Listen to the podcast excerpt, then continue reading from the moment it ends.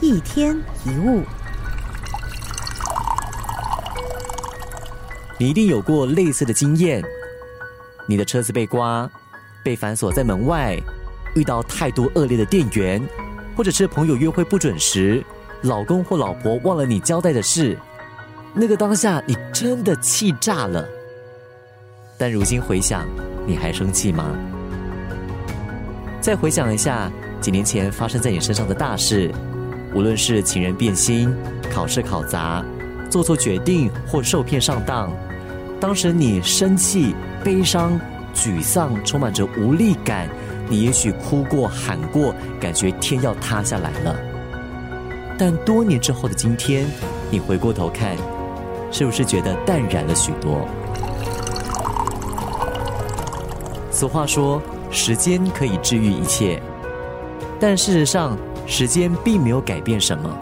它不能改变任何继承的事实和结果。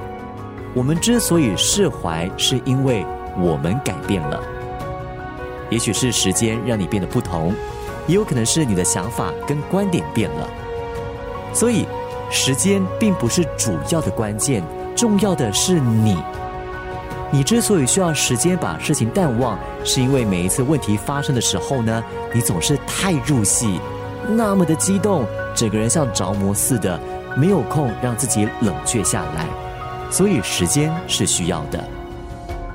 但是如果你当下就能释怀，或者是在事件发生不久之后就看开、就想通、就把它放下，那么时间就不需要了。